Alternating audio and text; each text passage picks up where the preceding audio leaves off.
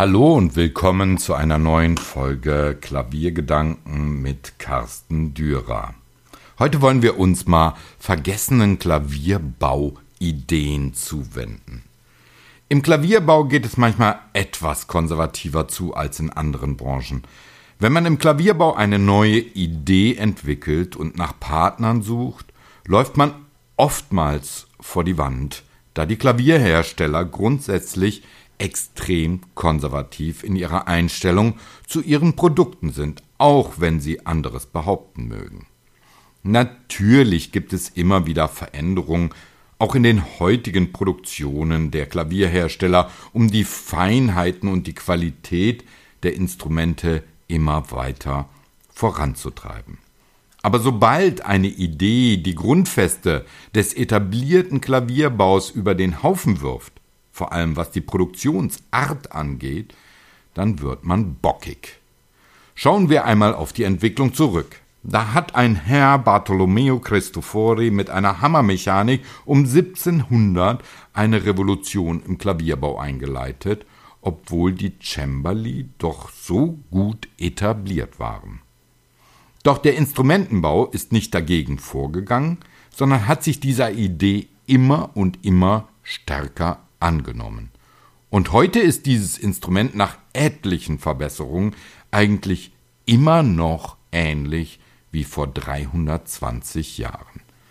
Dabei gab es immer wieder gewiefte Klavierbauer und Musiker, die neue Aspekte in die Klavierwelt einbringen wollten, aber zum Teil einfach nicht ernst genommen werden sollten oder aber nach einigen Versuchen und Kritiken an diesen Instrumenten nicht wirklich so viel Aufmerksamkeit erhielten, wie sie es vielleicht verdient hätten. Wie ich schon in der vorigen Folge dieses Podcasts gesagt habe, ist anscheinend auch hier die Angst davor, dass man vielleicht ein paar Instrumente weniger verkaufen könnte, zu groß.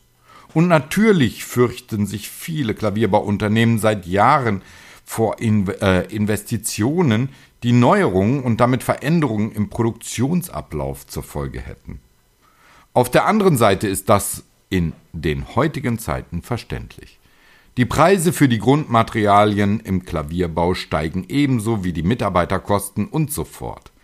Und da sind natürlich Investitionen wenig wünschenswert, auch wenn man letztendlich die Kosten der Produktion jedes Jahr durch Preissteigerungen für die Instrumente auf den Kunden umlegt.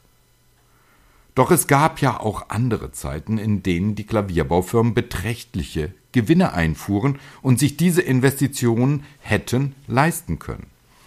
Als wir in unserem Magazin Piano News über den gebürtigen Ungarn Emanuel Moor berichteten, der lange Jahre für seine Erfindung eines Flügels mit koppelbarer Doppelklaviatur warb, waren die Instrumentenhersteller zwar zum einen interessiert, bauten auch ein paar Instrumente, ließen sich die Thematik aber mit dem Tod von Emanuel Mohr ruhen, obwohl Pianisten wie Gunnar Johansson diesen Flügel innig liebten und andere Pianisten sich begeistert zeigten.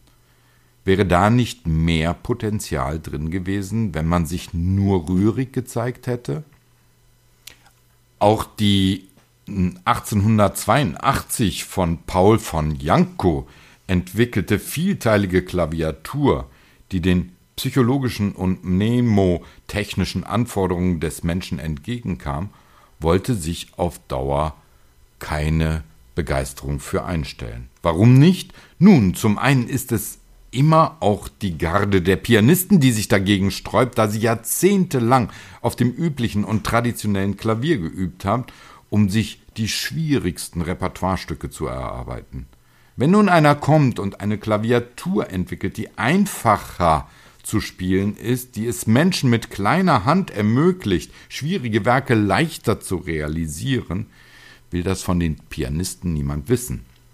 Die Hersteller verweisen auf die Kosten, die sich erst bei einer erheblichen Stückmenge rentieren würde, die Klavierbautechniker haben Angst vor aufwendigen Wartungsarbeiten an solchen Instrumenten. Was kann man dazu sagen?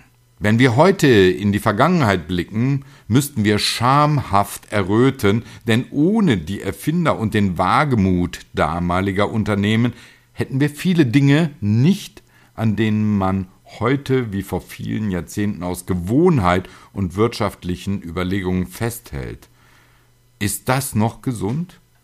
Natürlich kann man sagen, wer Veränderungen will, muss sie selbst umsetzen. Das tun ja auch einige findige Flügelhersteller längst in sehr kleinem Rahmen. Wird man sie irgendwann als Exoten vergessen haben? Wohl kaum, da in der neuen Generation von jüngeren Pianistinnen und Pianisten immer mehr Künstler nach einem besonderen, nach ihrem persönlichen Instrument suchen. Und da werden sie dann bei Mane, Polello oder Stuart Sons fündig, die einfach auch andere Klangerlebnisse offerieren. Dennoch können sich auch bei einigen Herstellern Besonderheiten durchsetzen. So wie bei Steingräber und Söhne aus Bayreuth das von dem Pianisten Jura Margulis entwickelte Sordino-Pedal.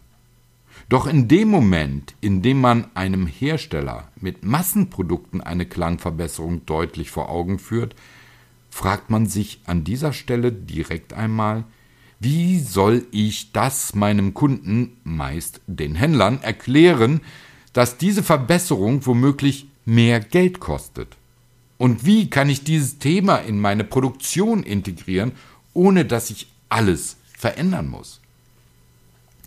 Hier ist eindeutig eine Zwickmühle vorhanden, die dazu führt, dass sich lange Zeit erst einmal nichts verändert. Auf der anderen Seite versuchen ja alle Klavierhersteller beständig ihre Instrumente zu verbessern. Doch dies passiert in der Regel auf einem Niveau der kleinen Schritte, auf Grundlage eigentlich schon bei anderen Herstellern bekannten klavierbaulichen Maßnahmen. Allein in China könnte man solche Prozesse beschleunigen, da dort Entscheidungen schneller umgesetzt werden können.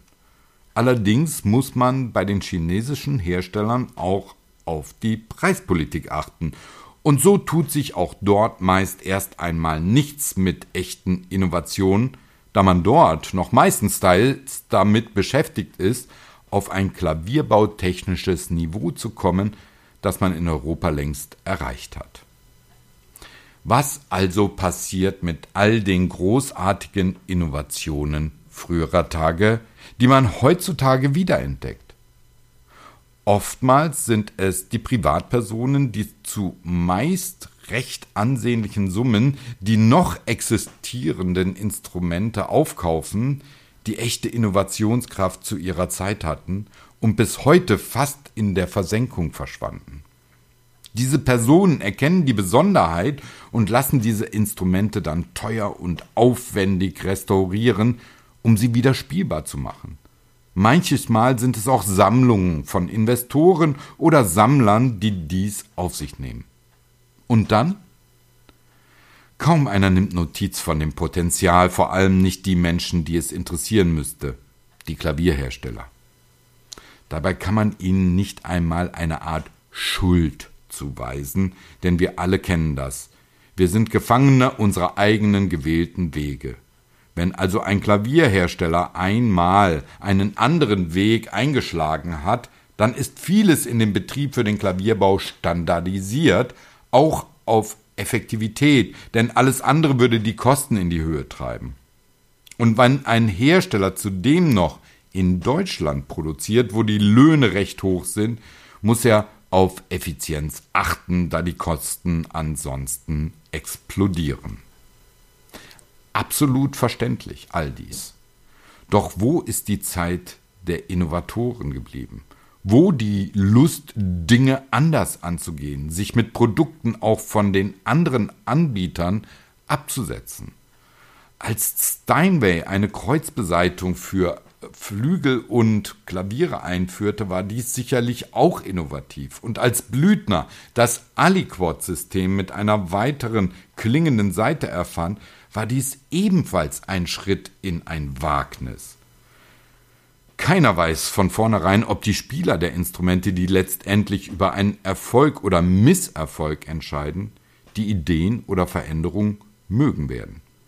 Dies ist ein anderes Terrain der Unsicherheit. Aber wenn man nichts wagt, gewinnt man nichts. Das hat uns doch die Geschichte gezeigt. Und erinnern wird man sich, wenn auch manches Mal erst spät, in jedem Fall an die, die Neues geschaffen haben und nicht an die, die immer alles gleich machten.